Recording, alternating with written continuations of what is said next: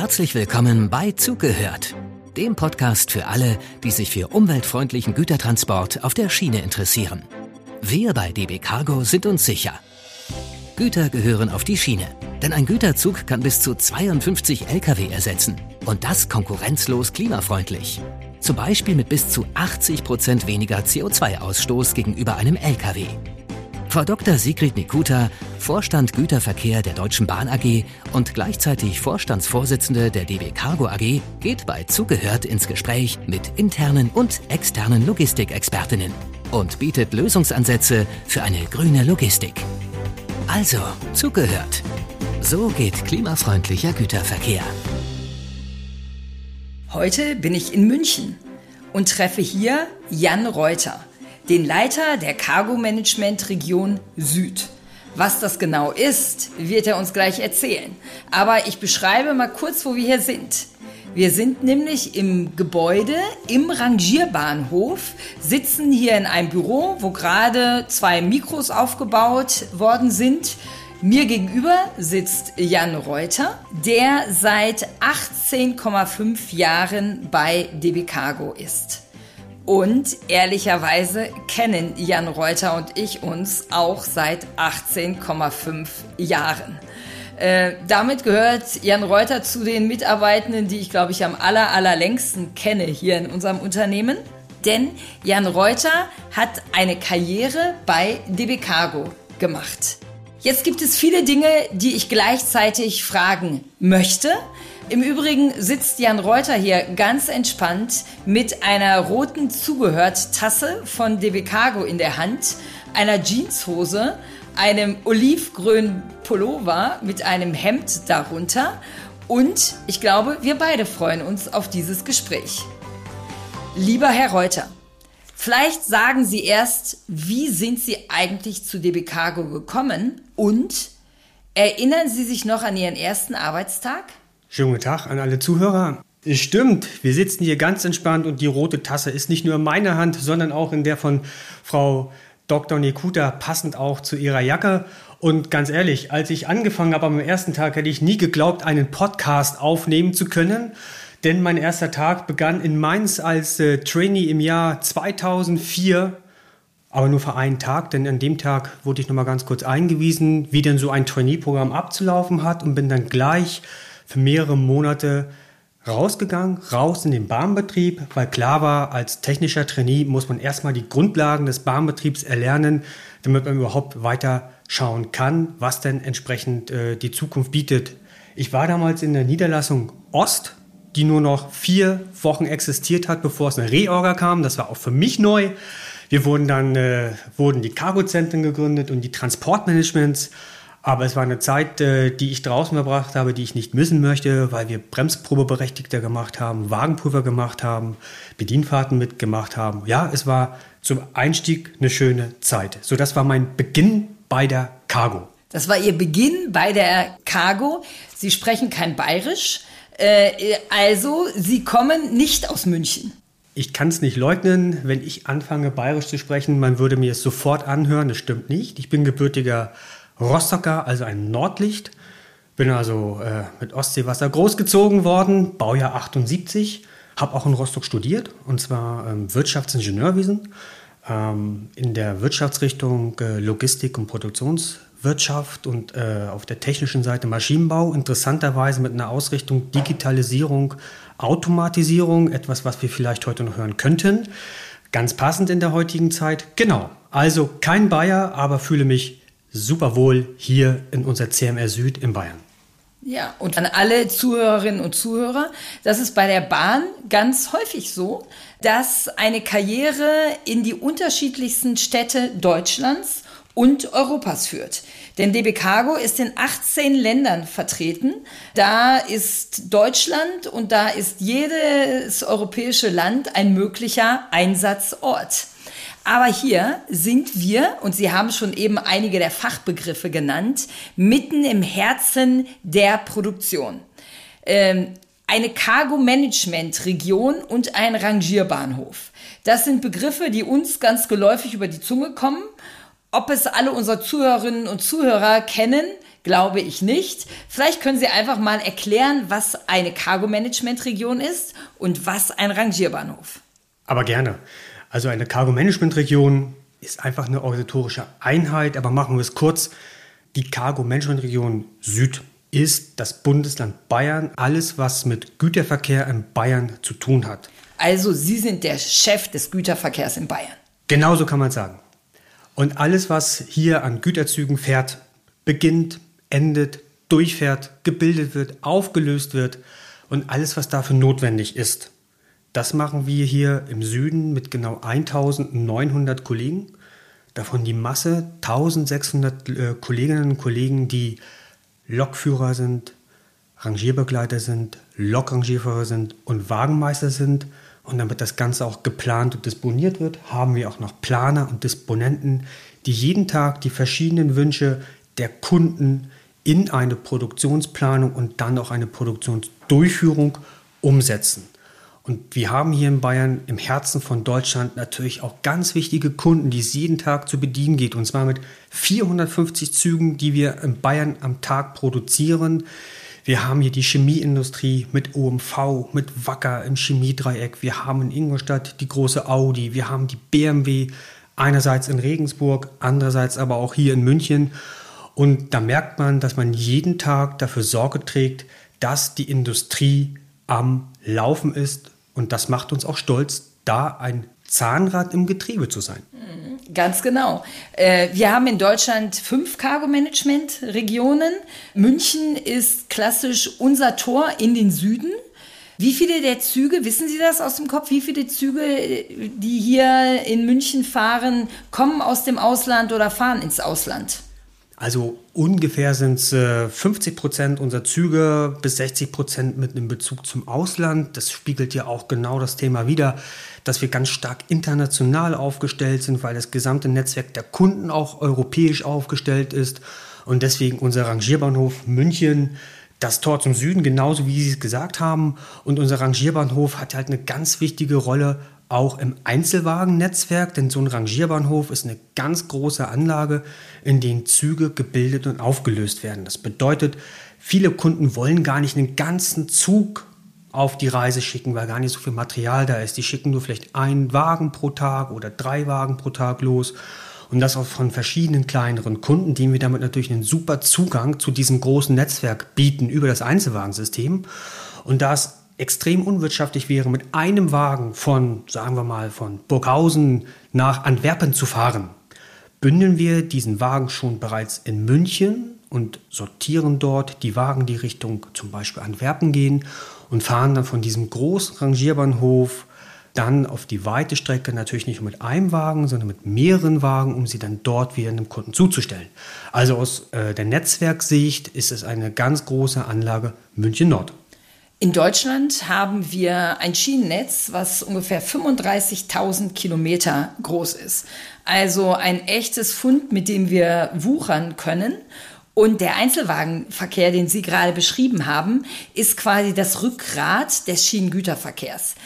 Wir ersetzen damit äh, 40.000 Lkw-Fahrten am Tag. Jeden Tag werden durch dieses Einzelwagensystem wirklich 40.000 Lkw-Fahrten ersetzt. Und ein Zug kann dabei bis zu 52 LKWs ersetzen. Also unglaubliche Zahlen.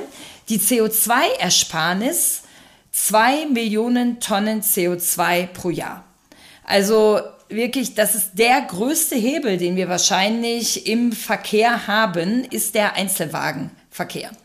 München Nord ist eine Anlage und es hat einen speziellen Grund, weshalb wir in München Nord heute sind. Und der hat eigentlich was mit ihrem Studium zu tun. Das hätte man gar nicht gedacht. Stimmt. Denn ähm, nochmal auf äh, München Nord zu kommen, München Nord mal so eine Einordnung. Wir haben in München Nord pro Tag 40 Züge, die in die Anlage reinkommen, aufgelöst werden und dann wieder 40 Züge, die rausgehen, die müssen verarbeitet werden. Und das machen wir noch wie vor 100 Jahren. Das heißt, um so einen Zug aufzulösen und wieder auch zu bilden, sind unsere Mitarbeiter täglich beschäftigt, einen 20 Kilo Bügel zu lösen und auch wieder in jedem Wagen einzuhängen, zuzudrehen, egal ob es schneit, egal ob es stürmt, egal ob die Hitze ist. Und da gibt es jetzt sehr intensive Bestrebungen davon wegzukommen. Wegzukommen richtig genau in die Richtung Digitalisierung, Automatisierung. Einfach, dass wir dieses Rückgrat auch der Industrie effizienter machen und leistungsfähiger machen, indem wir das gesamte System digitalisieren und automatisieren. Das beginnt bereits, deswegen sind wir auch hier, bei der Einfahrt in unseren Rangierbahnhof. Da kommt ein Zug an mit einer Streckenlok und dann muss der Zug über den sogenannten Ablaufberg abgedrückt werden, dass die Wagen dort von alleine per Schwerkraft in die Richtungsgleise fahren. Heute machen wir es so. Unser Lokführer ist auf der Rangierlok, setzt sich hinter den Wagenzug und er wird schon automatisch geführt durch einen Rechner an den Ablaufberg. Es wird auch abgedruckt automatisch. Aber der letzte Schritt, das Zurückfahren mit der Lok hinter den nächsten Zug, der aufgelöst werden muss, dafür brauchen wir noch unseren Lokführer. Und das ist ein Bestandteil, das wir digitalisieren wollen und automatisieren wollen, die vollautomatische Abdrucklok, die aufgrund von Sensorik die Umgebung erkennen kann und Hinderniserkennung haben kann, damit genau dieser Gesamtvorgang automatisch passieren soll. Übrigens auch ein Grund, der eine oder andere Lokführer ist gar nicht so begeistert, sind doch manchmal langweilige Schicht zu übernehmen. Das heißt, wir können mit der vollautomatischen Abdrucklok diesen Job entsprechend anders gestalten. Wir werden effizienter und wir werden schneller. Damit nicht genug. Wenn wir auf den Abdruckberg kommen, haben wir dort mittlerweile hier bei uns eine Kamerabrücke zu stehen. Da laufen die Kameras gar nicht drüber, die sind dort wie auf einem Portal, sind dort an jeden Seiten, links, rechts und oben hochauflösende Kameras angebracht, die jeden Güterwagen, der dort langläuft, fotografieren von allen Seiten, um Schäden am Güterwagen zu detektieren, auswerten zu lassen, um auch schon Aufträge fertig zu machen, dass der Wagen repariert werden muss oder eben auch nicht. Und es dient auch der Ladeguterkennung, um zum Beispiel Schrottsorten sortieren zu können. Also auch dort sind wir aktuell schon in der Zukunft angekommen. Aber es geht noch total viel weiter. Wenn wir jetzt in der Richtung angekommen sind und ich eben gesagt habe, da muss immer noch ein Mitarbeiter ran, der diese 20 Kilo schweren Bügel an jedem Wagen wieder einhängen muss, einen Luftschlauch kuppeln muss, damit entsprechend Luft in die Wagen verfügbar ist, um bremsen zu können, werden wir in Zukunft eine digitale automatische Kupplung einführen. Interessant, die sollte schon im Jahr 1978 geben, aber jetzt sich viel getan. Denn ähm, mit dieser Kupplung wird mechanisch automatisch gekuppelt, die Stromleitung wird gekuppelt, eine Datenleitung wird gekuppelt und die Luftleitung wird gekuppelt. Hört sich viel an, ist aber total notwendig für 500.000 Güterwagen genau das in Europa zu tun, damit der aufwendige Prozess wegfällt. Und mit so einer Datenleitung und mit so einer Stromleitung haben wir auch die Chance, den intelligenten Güterwagen anzubinden, weil er mit Strom versorgt wird, weil die Sensoren an dem Güterwagen versorgt werden und die Daten entsprechend spielen. Denn dann können wir auch den Zug, der neu gebildet wurde, auch eine automatische Bremsprobe durchführen. Heute läuft ein Mitarbeiter zwei oder dreimal am gesamten Zug, 400 Meter oder auch 500 Meter, je nach Länge des Zuges, hin und zurück, um festzustellen, ob die Bremsen angelegt haben oder eben gelöst haben, weil das wichtig ist für unsere Sicherheit im Eisenbahnbetrieb. Das wird in Zukunft mit der DAK und der vollautomatischen Bremsprobe automatisch passieren, wenn der Zug korrekt gebildet wurde und die Bremsen korrekt funktionieren, gibt es ein Signal und wir sind fertig. Also, wir haben mit den ganzen Digitalisierungsbestrebungen ganz viel vor. Wir sind momentan noch so ein bisschen noch so im Prototypenstatus und probieren ganz viel aus. Aber wir brauchen es, um unser EV-Netzwerk einfach effizienter zu machen und nach vorne zu bringen. EV-Netzwerk, Einzelwagennetzwerk, ganz genau. Und hier haben wir die, Sie haben es ganz, ganz toll beschrieben, also die einzelnen Digitalisierungselemente, die wir hier in München Nord einsetzen, damit wir viel effizienter sind und das viel, viel schneller geht, aber auch damit die Arbeit für die Kolleginnen und Kollegen hier einfacher, körperlich einfacher wird. Und die Automatisierungs- und Digitalisierungsschritte, also die vollautomatische Abdrücklok, die quasi die Wagen über den Ablaufberg drückt, sodass diese Wagen dann in den einzelnen Richtungen zugeordnet werden können. Da gibt's dann ein Gleis nach Antwerpen, ein Gleis nach Verona, ein Gleis nach Hamburg. In jede Richtung gibt es ein Gleis und dort werden die Züge dann zusammengestellt. Das Kuppeln wird mit der digitalen automatischen Kupplung einfacher, quasi wie vom Magneten ziehen sich die Wagen an. Dann gibt es die automatische Bremsprobe, so dass auch die Sicherheit des Zuges automatisch hergestellt wird. Und ich persönlich finde die Kamerabrücken ja total faszinierend, weil da werden quasi Live-Bilder von oben, unten, Seiten äh, der Güterwagen gemacht und ich kann alles live am Computer sehen und muss nicht mehr nachts draußen rumlaufen und den Güterwagen mir angucken. Von oben komme ich eh schlecht ran und sehe, was drinne ist. Also wirklich vier ganz große Digitalisierungselemente, die wir haben. Und ich glaube, das sollten wir auch ganz, ganz dringend, ganz schnell in ganz Deutschland und in Europa machen, denn Güter gehören auf die Schiene, ist unser Spruch. Und ich treffe nur Menschen, die sagen, mach doch endlich. Und damit wir es machen, brauchen wir genau diese Automatisierungs- und Digitalisierungselemente. Sind Sie zufrieden damit, wie schnell es geht? Nein. Denn eben habe ich gesagt, 1978 gab es schon mal einen Vorstoß der automatischen Kupplung. Wenn wir uns das angucken, es könnte natürlich schneller gehen. Ja, ähm, aber wahrscheinlich liegt es auch in der Natur der Sache, wenn man erstmal sag mal, Feuer gefangen hat oder Lunte gerochen hat bei dem, was hier möglich ist, dann möchte man es natürlich lieber heute als morgen haben. Warum? Erstens, Sie sagen es, wir brauchen mehr Güter auf der Schiene. Denn stellen Sie sich vor, diese heute schon 40.000 LKWs, die wir dort ersetzen, würden auf Schlag wieder auf die Straße fluten. Keiner stellt sich diese Straßen vor mit den LKWs drauf und wir wollen ja noch mehr auf die Straße holen. Ein zweites Thema ist aus meiner Sicht auch ganz klar, die Berufswelt verändert sich. Die Berufsbilder auch in den äh, Vorstellungen unserer jungen Leute sind nicht mehr so, dass sie sich wirklich mit den Jobs, die wir anbieten, rund um die Uhr nachts bei jedem Wetter draußen sein. Das trifft nicht mehr in dem Umfang auf die Erwartungen unserer jungen Leute. Und übrigens, die Demografie ist da. Ja, das heißt, es gehen aktuell mehr Leute in Ruhestand, als junge Leute nachkommen. Und da brauchen wir auch total attraktive Arbeitsplätze, die auch modern sind, die digital sind, die auch mit Tablets funktionieren. Okay, wir haben schon Tablets, aber noch mehr an der Stelle. Und das wird übrigens den Inhalt der Arbeit verändern. Aber niemand braucht sich gerade bei der Cargo Sorgen zu machen, dass diese Digitalisierung seinen Arbeitsplatz kostet. Nein, die Arbeit wird anders. Und wir müssen natürlich unsere Mitarbeiterinnen und Mitarbeiter begleiten. Denn das ist total wichtig. Ja, auch wenn es schnell gehen muss, wir müssen dafür Sorge tragen, dass niemand Angst hat, vor der neuen Technologie, braucht er auch nicht. Und unser Auftrag ist es für die Mitarbeiter, sie entsprechend jeder Stufe, die wir gerade besprochen haben, zu begleiten und diesen Transformationsprozess super mit ihnen zu gestalten. Also schnell her damit. Ganz, ganz wichtig, die Kolleginnen und Kollegen, die es dann anwenden, wirklich mitzunehmen bei jedem Schritt, den wir machen. Ähm, meine Frage an Sie ist natürlich, wir kennen uns jetzt schon so lange, was würden Sie denn, wenn Sie jetzt meine Rolle hätten und äh, Vorstandsvorsitzenden der, der DB Cargo wären, was wäre denn so Ihr Thema? Was würden Sie als erstes entscheiden, Herr Reuter? Das ist eine super spannende Frage. Und äh, da bin ich natürlich geprägt durch meinen Job. Und äh, als erstes würde ich gerne alles dafür machen, dass wir wirklich an der Ressourcenfront mehr Verfügbarkeiten hätten. Also raus damit ein Rangierlog-Verfügbarkeitsprogramm, weil das ist das, was unsere Kollegen jeden Tag umtreibt.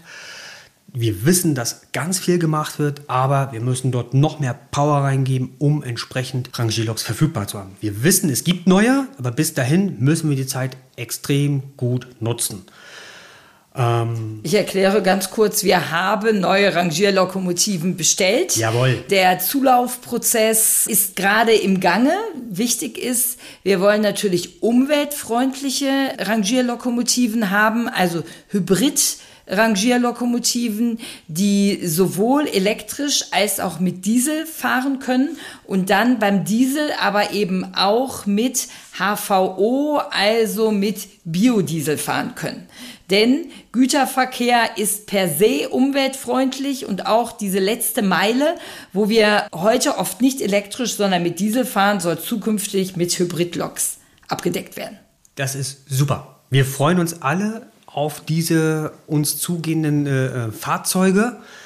Und natürlich, wenn ich so ein Vorstandsvorsitzender wäre, ich würde natürlich noch mehr machen. Ja? Also ein Thema, was unsere ganze Mannschaft umtreibt, ist, wir brauchen funktionsfähige IT. Das, was wir bisher haben, ist nicht die IT, die wir als integriert bezeichnen. Unsere Disponenten müssen zum Teil mit bis zu 20 Tools oder auch IT umgehen. Und das ist etwas, was wir wirklich brauchen, einen Fokus auf genau dieses Thema. Wir haben in der Vergangenheit einiges eingeführt, nicht immer so, wie wir uns das gewünscht haben. Und um dort auch nicht erfüllte Erwartungen endlich zu erfüllen, brauchen wir auch eine ganz andere Herangehensweise. Und das würde die Kolleginnen und Kollegen echt freuen, wenn wir etwas hinstellen, wo sie einen Mehrwert haben und eine Unterstützung haben. Und das würde uns echt helfen. Ja. Ja, das sind zwei ganz, ganz einfache Themen. Ich darf Ihnen sagen, auch mir sind die jetzt nicht neu, sondern ganz im Gegenteil, Rangierlokomotiven und auch die IT-Systeme. Sie haben ja auch mal ein IT-System mitgearbeitet, wenn ich mich richtig erinnere. Und äh, genau das sind unsere Herausforderungen, die wir gemeinsam haben. Vielen, vielen Dank. Herr Reuter, Sie sind ja erst 44 Jahre alt. Sie haben also noch eine Weile, um mit uns das gemeinsam zu machen. Denn unsere Arbeit ist so enorm wichtig dafür, dass es uns gelingt, Güter weg von der Straße auf die umweltfreundliche Schiene zu holen. Das politische Ziel ist und auch unseres 25 Prozent der Güter auf der Schiene zu transportieren. Noch ein ganz schönes Stück Weg vor uns. Ich freue mich drauf, dass wir das gemeinsam machen. Vielen Dank für dieses Podcast-Interview. Vielen Dank. Das war Zugehört. Der Podcast von und mit DB Cargo. Abonnieren Sie jetzt den Kanal und seien Sie auch das nächste Mal mit dabei, wenn es wieder heißt, so geht klimafreundlicher Güterverkehr.